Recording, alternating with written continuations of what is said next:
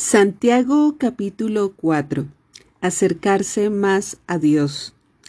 ¿Qué es lo que causa las disputas y las peleas entre ustedes? ¿Acaso no surgen de los malos deseos que combaten en su interior? Desean lo que no tienen, entonces traman y hasta matan para conseguirlo. Envidian lo que otros tienen, pero no pueden obtenerlo por eso luchan y les hacen la guerra para quitárselo. Sin embargo, no tienen lo que desean porque no se lo piden a Dios.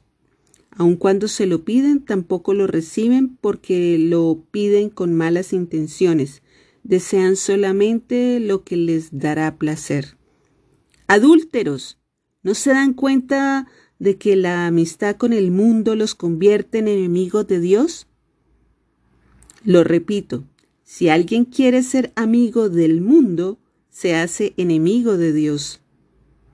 ¿Qué creen ustedes que quieren decir las escrituras cuando afirman que el espíritu que Dios ha puesto dentro de nosotros está lleno de envidia?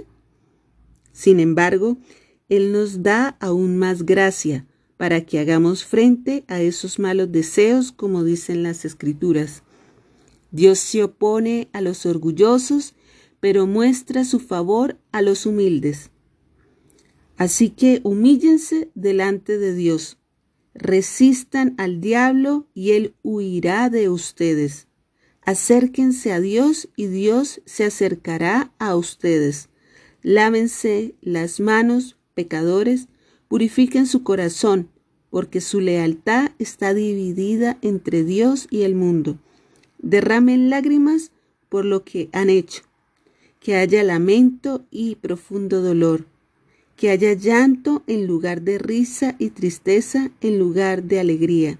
Humíllense delante del Señor y Él los levantará con honor. No juzgar a los demás. Amados hermanos, no hablen mal los unos de los otros. Si se critican y se juzgan entre ustedes, entonces critican y juzgan la ley de Dios. En cambio, les corresponde obedecer la ley, no hacer la función de jueces. Solo Dios, quien ha dado la ley, es el juez. Solamente Él tiene el poder para salvar o destruir. Entonces, ¿qué derecho tienes tú para juzgar a tu prójimo? Advertencia para los que confían en sí mismos. Presten atención.